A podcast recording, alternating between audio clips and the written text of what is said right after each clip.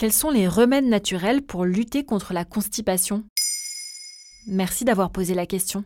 On a tous connu un épisode de constipation au cours de notre vie. Un voyage ou la prise d'un médicament par exemple peuvent perturber le travail de nos intestins.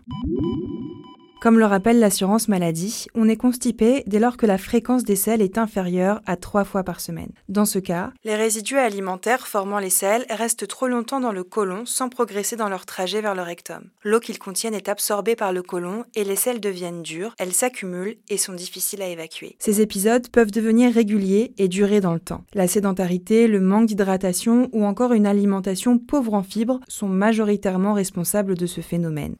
Au-delà de 6 mois, on parle alors de constipation chronique. Selon la Société nationale française de gastro-entérologie, 20% de la population souffre de ce trouble et davantage les femmes. La constipation chronique touche deux femmes pour un homme. Est-ce qu'il y a des réflexes simples pour éviter d'être constipé oui, quatre règles de vie élémentaires à adopter tous les jours. S'hydrater suffisamment pour faciliter l'évacuation des sels. S'assurer d'avoir assez de fibres dans son assiette grâce aux légumes et aux fruits, en mangeant par exemple des courgettes, des brocolis, des poireaux, des pruneaux à l'effet laxatif très puissant, ou encore des pommes ou des poires. Pratiquer une activité sportive qui va améliorer le péristaltisme intestinal, c'est-à-dire l'ensemble des contractions musculaires qui permettent de faire avancer les sels dans nos intestins. Et enfin, ne pas se retenir d'aller aux toilettes sinon la selle remonte et se déshydrate, elle devient dure et peut causer une constipation.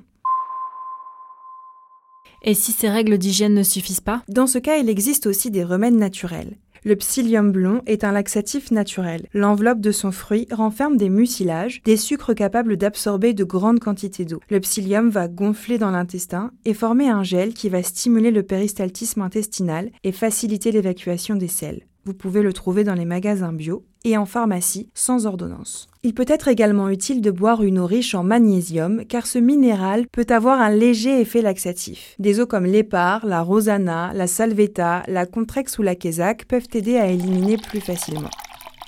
Enfin, si la constipation s'accompagne de douleurs abdominales ou de ballonnements, une cure thermale peut être conseillée. Une cure ciblée qui combine bicarbonate, magnésium et massage peut vous aider à vaincre votre constipation chronique. Et tu n'as pas parlé des médicaments laxatifs? C'est vrai, car si les laxatifs peuvent soulager temporairement un épisode de constipation, ils peuvent se révéler nocifs s'ils sont utilisés sur le long terme. Dans un avis publié en 2017, l'Agence nationale de sécurité du médicament, l'ANSM, indique que l'utilisation d'un laxatif doit être être la plus courte possible et doit rester occasionnelle. Attention aussi à certains remèdes naturels, comme le rappelle l'Académie nationale de pharmacie dans un rapport sur les compléments alimentaires publié en décembre 2017. Certaines plantes, utilisées trop fréquemment, peuvent se révéler irritantes pour le tube digestif et néfastes sur le long terme. Il s'agit notamment de la sénée, de la bourdaine et de l'aloe vera, dont l'usage peut provoquer une dépendance, voire des lésions de la paroi interne de l'intestin.